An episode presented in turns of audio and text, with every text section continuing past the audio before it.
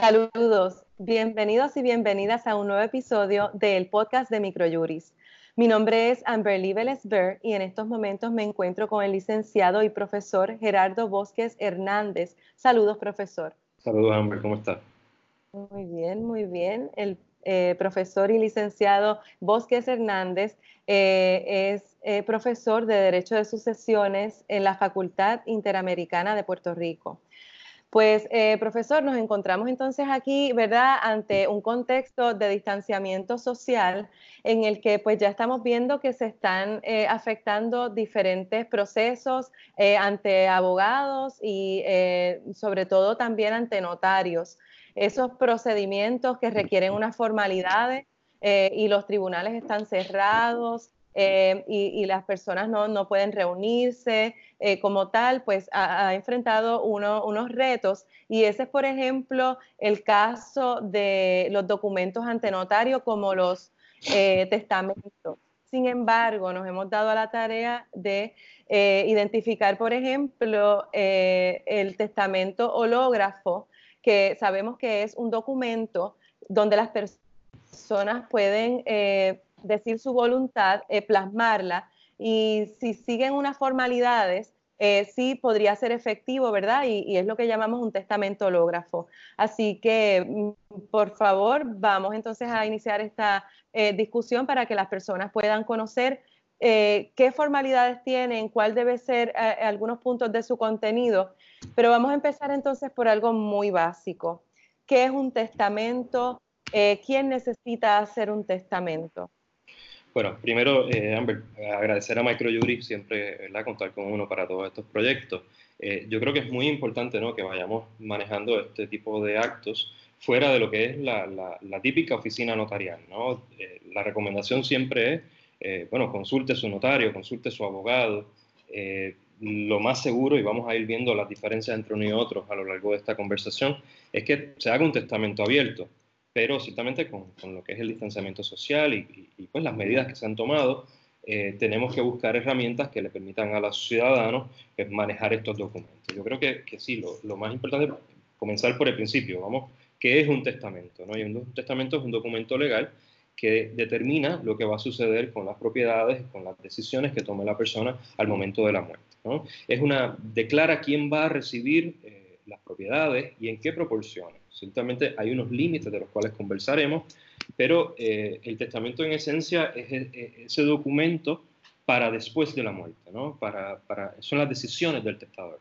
¿Y quién, eh, por ejemplo, necesita un testamento? ¿En qué circunstancias una persona necesitaría testar o le conviene? Bueno, yo, yo ¿verdad? Como, quizás como profesor de sucesiones estoy un poco viciado, pero yo creo que todos deberíamos tener un testamento. Eh, yo creo que testar es apoderarse de este proceso de la muerte, ¿no? de, estos tantos miedos que, que a veces, eh, eh, miedo a lo desconocido, no sabemos lo, lo, lo, que pasa con la muerte. ¿no? yo creo que todo el mundo debería tener un testamento, pero ciertamente hay, circunstancias donde puede ser eh, más importante, como por ejemplo cuando hay hijos menores de edad, eh, cuando hay relaciones que no están, eh, no, es, cuando se quiere traer algún heredero que no sea lo que el derecho define como familia, por ejemplo, una pareja, que no esté, sexual. Claro, una pareja que no esté casada, la única forma que podría tener algunas protecciones con ocasión de la muerte del testador sería testando. Si no hay un testamento, eh, esa pareja no casada mm, no recibiría nada. Eh, igualmente eh, ocurriría con, con, relaciones de hecho, hijos de crianza, padres de crianza, si una persona quiere que, que, su padre de crianza recibe algo o su hijo de crianza reciba algo, situación que es muy común, donde tenemos personas que se casan con, con personas que tienen ya hijos, y en esas circunstancias pues es muy importante que, que se haga un testamento. Bien, y entonces, eh, por ejemplo, si no se testa, ¿verdad? Si no se otorga un testamento, eh, ¿qué, ocurre? ¿Qué consecuencias tiene no testar? Bueno, el, no testar conlleva entonces abrir una sucesión intestada. La sucesión intestada, la ley es, la que nos va a establecer quiénes van a ser los herederos y hay un, orden. O sea, yo, pienso, creo que también antes de llegar a la intestada, me parece que hay que romper eh, muchos mitos ¿no? hay un, existe el mito de que el que no tiene dinero no tiene por qué testar. Bueno, mm, yo creo que, que el valor de los bienes es subjetivo. Yo creo que lo que para mí es importante no necesariamente tiene un valor en el mercado eh, y yo puedo querer que determinado escrito, determinado libro, determinado disco, eh, determinado cuadro vaya a determinada persona. Eh, no tiene que haber grandes riquezas, no tengo que ser un millonario para, para hacer un testamento. Y, yo creo que, quiero insistir en eso, quiero insistir en que todo el mundo tiene algo que, le gustaría que, alguien recibiera al momento de su muerte. O sea, no, y un testamento puede ser tan sencillo, eh, como lo veremos más adelante, eh, pero creo que hay que romper ese mito de que para testar hay que tener grandes riquezas, o, o, que para testar hay que estar casi en un lecho de muerte. O sea, no, yo creo que todos deberíamos testar. Eh, Entonces, igualmente, había valores subjetivos, porque es porque entonces se ve desde la perspectiva también de disponer de bienes, pero también eh, un testamento sirve por si se tienen hijos menores, es una manera para disponer del cuidado de ellos. Claro, en, podría, en, un testamento podría eh, designarse un tutor eh, para fin de, que se haga cargo de estos hijos menores o, o hijos incapaces también que, suele suceder, ¿no? que, que, las personas con hijos incapaces o hijos menores de edad estén testando para asegurar eh, el bienestar de estas personas. Eh, cuando me refería a los bienes, el valor subjetivo, pensemos en algo eh, que uno recibe por generaciones. Pensemos en, en, un cuadro, un libro que, que, el abuelo se lo dio al papá, que el papá se lo dio al hijo y ahora este hijo quiere que su descendencia lo reciba. O sea, ese valor sentimental familiar yo creo que es importante eh, manejarlo. O sea, no tengo que nuevamente, no tengo que tener millones de dólares en una cuenta de banco para eh, hacer un testamento. Es, meramente apoderarme ¿no? de, de, de, esos bienes eh, y, y, y, manejar esos bienes que, que, ciertamente tenemos. ¿no? ¿Quién, ¿Quién, se va a hacer cargo? Miren, yo, yo, yo he trabajado, Amber, quizás uno de estos ejemplos en mi experiencia preparando testamentos no era ni tan siquiera para un hijo, era quién se va a hacer cargo de la mascota, la gran preocupación de esta testadora. Y ella quiso testar para dejar quién se iba a encargar de su perro. Eh, yo creo que es una cosa muy, muy loable eh, y yo creo que son cosas que, vale la pena disponer, ¿no? Así, muy eh, y entonces ahora sí, eh, si no se testa, ¿verdad? Porque entonces después vamos a, entrar en, las formalidades de este documento, el testamento hológrafo, el cómo se hace, este, las formalidades que debe presentar y algunos puntos de su contenido. Pero vamos a, ¿verdad? Para tener el panorama más amplio, ya dijimos lo que implica testar, pero ¿qué implica no testar? Claro, cuando una persona no testa, se habla de una sucesión intestada. Y es la ley la que va a establecer quiénes son eh, los herederos. ¿no? Ciertamente las únicas personas que estarían llamadas a una sucesión intestada eh, serían pues, los herederos, los familiares consanguíneos, descendientes, ascendientes, cónyuges y, colaterales en su, en su momento. Pero insisto en que intestada siempre va a ser una familia biológica, ¿no? reconocida por la ley. Eh, Ciertamente hay que hacer, después de la muerte de una persona, cuando no hay testamento, tendría que hacerse una declaratoria de herederos en los tribunales, eh, y es el tribunal quien establece quién serán esos herederos. El orden, eh, muy sencillo, ¿verdad? sin entrar en, en, todos estos diagramas con los cuales a veces torturamos a los estudiantes de derecho, eh, vamos primero a los hijos y descendientes en partes iguales. si no hay hijos o descendientes, vamos a los padres o ascendientes, vamos hacia arriba. Eh, de no haber hijos ni padres, lo hereda todo el cónyuge, eh, y de no haber cónyuge, entonces tíos y sobrinos. Si no hay tíos y sobrinos, los demás colaterales, los demás familiares por consanguinidad hasta el sexto grado. Y de no haber familiares hasta el sexto grado, entonces lo recibe el, Estado Libre Asociado de Puerto Rico. Sea, esa es la distribución, ciertamente con, algunas distinciones de cómo se va a distribuir, pero eh, en esencia y como regla general va a ser en partes iguales entre esta familia consanguínea.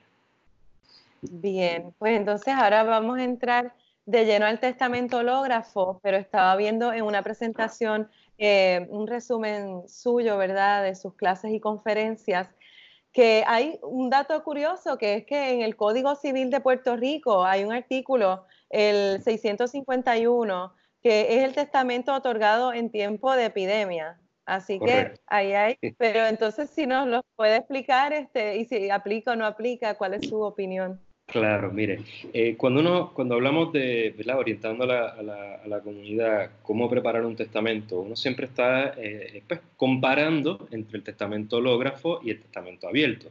Eh, desde la formalidad, cuál es más sencillo, cuál es más complejo, cuál es más seguro, cuál pues, tiene algunos riesgos, los cuales explicaremos.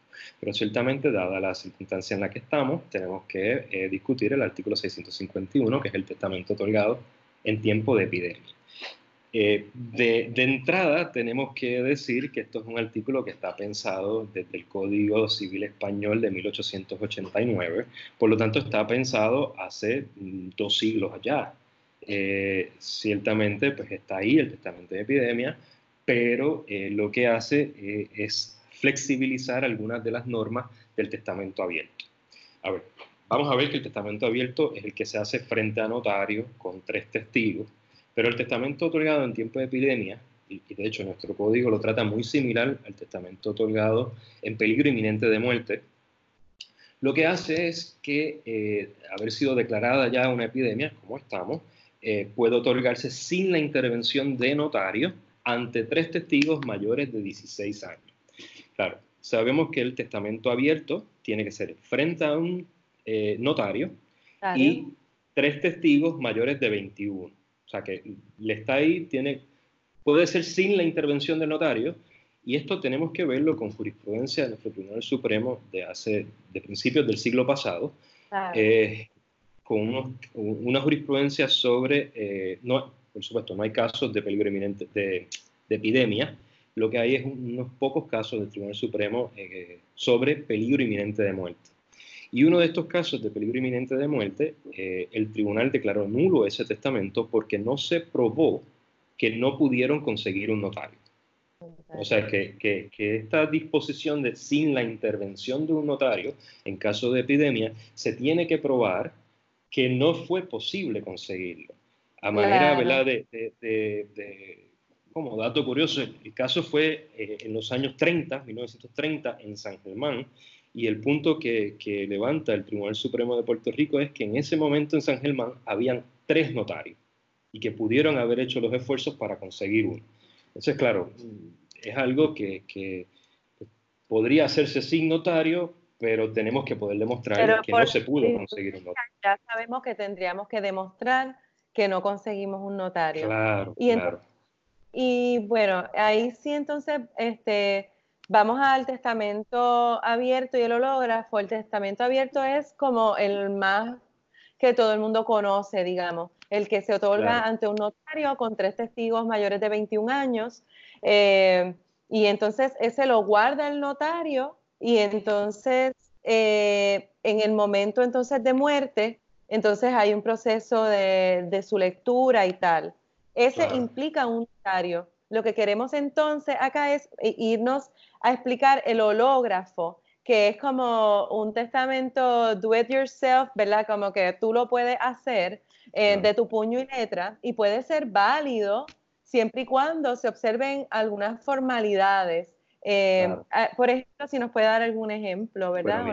ciertamente, el testamento abierto está cargado de muchísimas formalidades y es el que se hace, como, como bien explica, frente a un notario y tres testigos, testigos que tienen que cumplir con una serie de requisitos también. El testamento hológrafo no conlleva notario, no conlleva testigos, eh, puede hacerlo cualquier persona en la comodidad de su casa, eh, siempre y cuando tenga capacidad. ¿no? Eh, esta capacidad la tenemos que medir de dos maneras. Primero, tiene que ser, para el, para el testamento hológrafo, tiene que ser mayor de 18 años.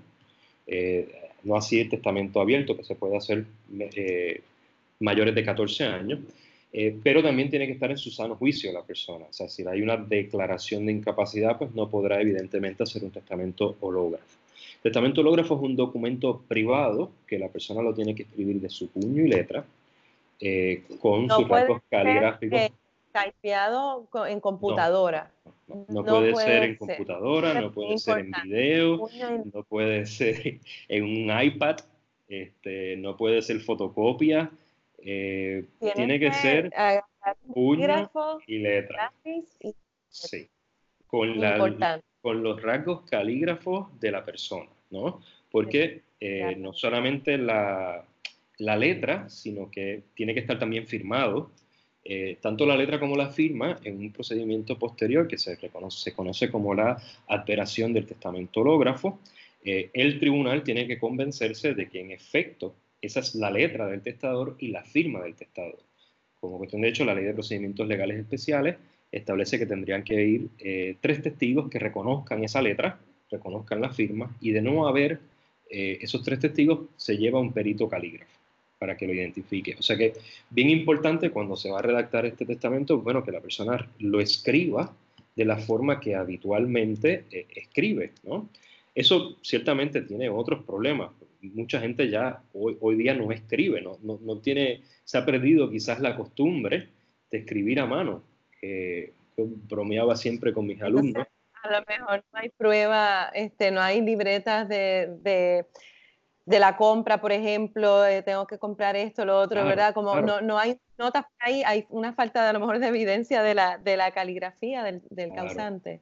Claro, la, la, yo miro a veces mis alumnos que ahora todo lo están escribiendo en una computadora eh, y, como que han perdido esos rasgos calígrafos. O sea, uno ve a veces los exámenes, incluso se ven con letras diferentes. Parece como si hubiese dos personas escribiendo en un mismo documento. Eh, pero bueno, hay toda una práctica de cómo identificar esa letra, pero es bien importante que la persona que decida hacer este testamento hológrafo sepa que lo tiene que hacer eh, con esa letra habitual, ¿no? Hay personas que escriben, yo decía que hay personas que escriben en small caps, o hay personas que escriben en cursivos, pues bueno, es importante que utilicemos eh, los mismos rasgos caligráficos con los que habitualmente escribimos. Igualmente, tiene que usarse la firma con la que habitualmente se, se firma, ¿no? La firma, bien, bien importante, tiene que estar siempre al final. Y este documento hay que añadirle también día, mes y año. Y tiene que el día, mes y año estar eh, de puño y letra también. En caso de haber algún, eh, alguna palabra entre renglón, algo que quieran tachar, algo que quieran salvar, ¿verdad? cometí un error y lo tachó, eh, para el testamento hológrafo se salva con la firma. Es decir, y, esto es una particularidad eh, la que uno siempre, ha criticado, que la persona que no conoce sobre estas normas puede, puede caer sobre, en este error. Uno normalmente cuando está escribiendo algo y comete un error o quiere salvarlo, pone las iniciales. Pero en el testamento hológrafo hay que hacer la firma y evidentemente deberá coincidir con la firma que está al final del testamento, ¿no? Profesor, entonces también eh, se me ocurre apuntar que el documento del testamento hológrafo, si bien tiene que tener el mes, día y año, tiene que ser de puño y letra, eh, y cuando hay tachaduras hay que salvarlas firmando, no con las iniciales.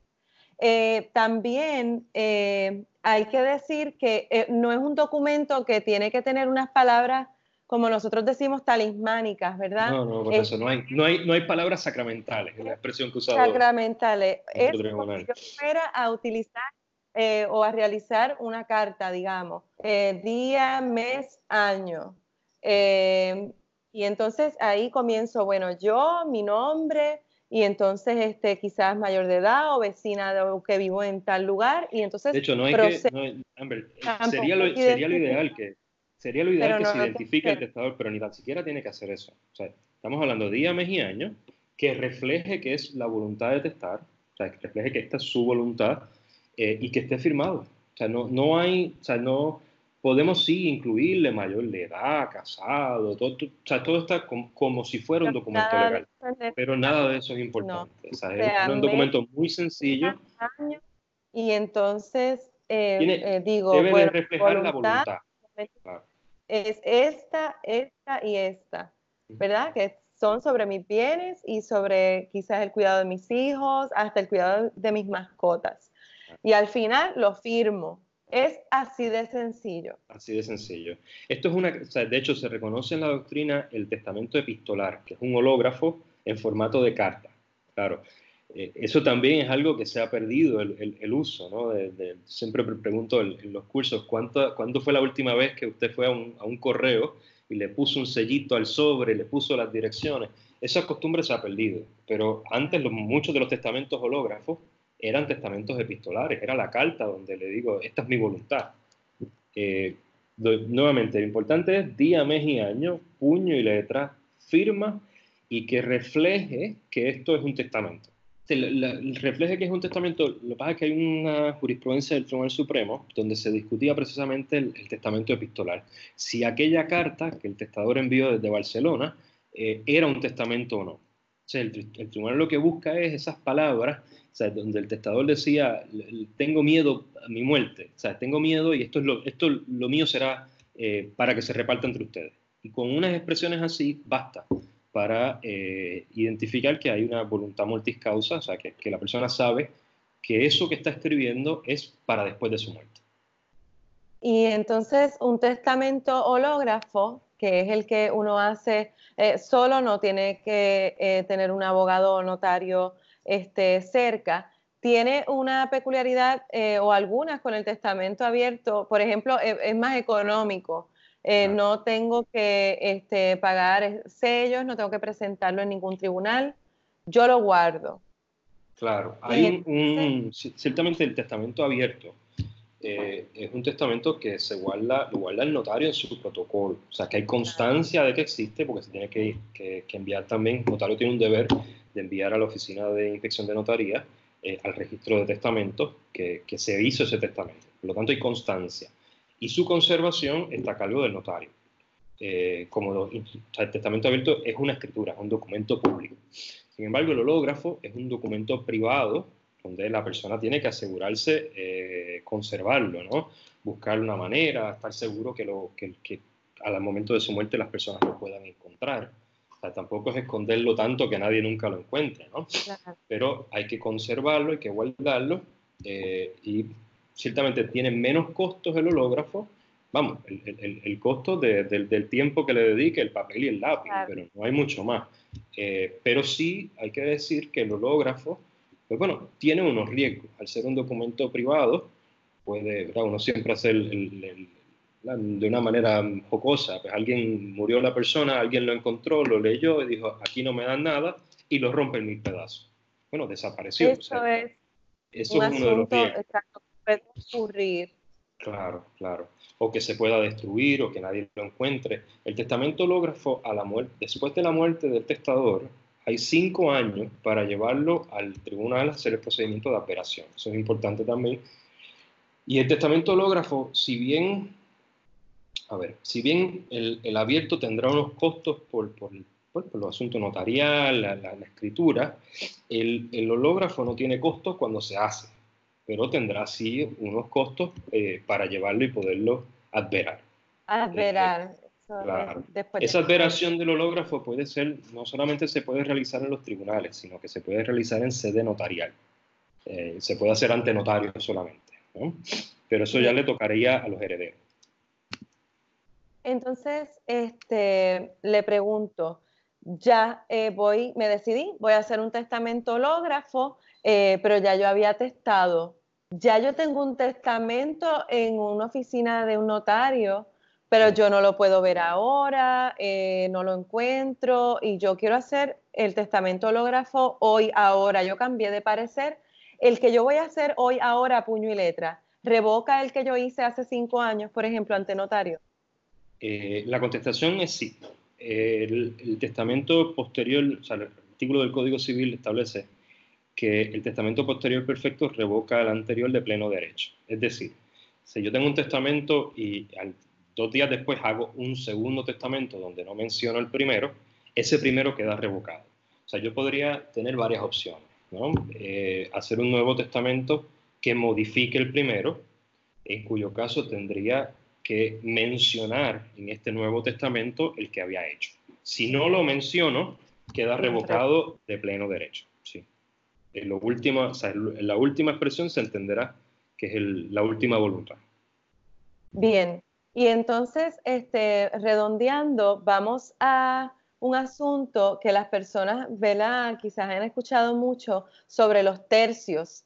¿verdad? Este, cuando, eh, cuando uno testa, que un tercio es para los hijos, que un tercio es de libre disposición y hay uno que le llaman de mejora. Este, si puede explicar esto, porque, por ejemplo, si no testamos, pues estos tercios no existen, ¿verdad? Como que todo va a los herederos por partes iguales. Eh, pero bueno, vamos entonces primero a ver si podemos explicar el asunto de, de las legítimas para los herederos. Claro, mire, ya esto es un tema del contenido del testamento. Dentro del contenido del testamento, nuestro ordenamiento, la ley, establece que hay una porción, en el caso de descendientes es un tercio, que tiene que ir eh, por partes iguales a los hijos y descendientes. Nuestro, ordenamiento jurídico establece que, nosotros no tenemos libertad absoluta de disponer de nuestros bienes, eh, velando así pues, por determinados herederos que el Estado prioriza. Eh, en el caso de si la persona tiene hijos o descendientes, hay dos terceras partes que tienen que ir a los hijos o descendientes. De esas dos terceras partes, hay una tercera parte que va en partes iguales a los hijos. Esa segunda tercera parte, que como identifica se llama la mejora, eh, el ordenamiento me establece que tengo que disponerlo a favor de algún descendiente. no puedo salirme de partes iguales. O sea, se lo puedo dar todo a un hijo, todo a un nieto, a una nieta, a los mis nietos en partes iguales, pero tiene que ser siempre eh, o sea, dentro de lo que serían descendientes. Y eh, entonces nos queda el último tercio, que se conoce como libre disposición, al cual la persona lo podría disponer a, a quien tenga bien hacerlo. ¿no?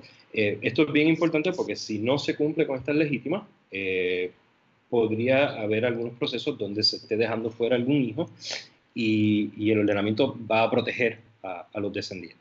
En caso de no haber hijos o descendientes, que la persona tenga ascendientes, la legítima de los ascendientes, de los padres o madres, eh, se convierte, es la mitad de la herencia. Entonces, la mitad de la herencia es legítima para los padres y la otra mitad es libre disposición. De no haber descendientes ni ascendientes, hay una libertad de disponer de los bienes, ciertamente con alguna porción que se le da por ley al cónyuge. Bien, eh, no queremos ser eh, aquí exhaustivos, ¿verdad? Ni tampoco estamos dando eh, un asesoramiento completo para poder este, hacer un testamento, pero sí queríamos pues darles algunas ideas. y por ejemplo, algo que las personas tienden también a confundirse es, bueno, yo puedo hacer un testamento y entonces desheredo a un hijo. Este, esto, esto es un proceso que, tendría que ser previo a, testar o yo puedo eh, en un testamento desheredar un hijo y romper con lo que usted menciona de estas eh, legítimas y estos tercios que tienen que disponerse para los hijos? Bueno, la, desheredación se tiene que hacer en testamento. Eh, y la desheredación se debe hacer solamente por unas causas muy específicas que están contempladas en el Código Civil yo creo que, La, idea de esta, de, esta conversación pues, es uno sentar unas bases de, bueno, cómo hacerlo. Ciertamente, eh, esto no es un asesoramiento legal ni tampoco se crea una relación jurídica eh, de privilegio abogado-cliente, ¿no? Eh, yo, mi consejo sería, si tiene interés en, desheredar o hacer alguna otra cosa, ¿verdad? Que ya exceda de la, la complejidad que estamos manejando, ciertamente la recomendación sería eh, consulte su abogado, consulte su notario. Eh, si bien es cierto que, bueno, con este tema del distanciamiento social, pues, hay, poca movilidad, hay poca, ¿verdad? poco acceso, pero eh, me consta que compañeros del colegio de notarios, compañeros del colegio de abogados, están haciendo ¿verdad? algún tipo de teleconsulta donde incluso podría asesorar sobre esos temas. creo que ya ¿verdad? una desheredación es en testamento, se tiene que hacer por unas causas, pero bueno, me parece que sería conveniente que un tema como ese ya hubiese algún tipo de asesoramiento legal. Eh, yo creo que la relación con abogado notario es una relación de, confianza, ¿no? Eh, yo creo que es importante que también eh, los consultemos ya para estas cosas. Así. Bueno, pues muchas gracias, le agradezco su tiempo y a ustedes que siempre nos sintonizan, también les damos las gracias y hasta la próxima. Muchas gracias, hasta luego.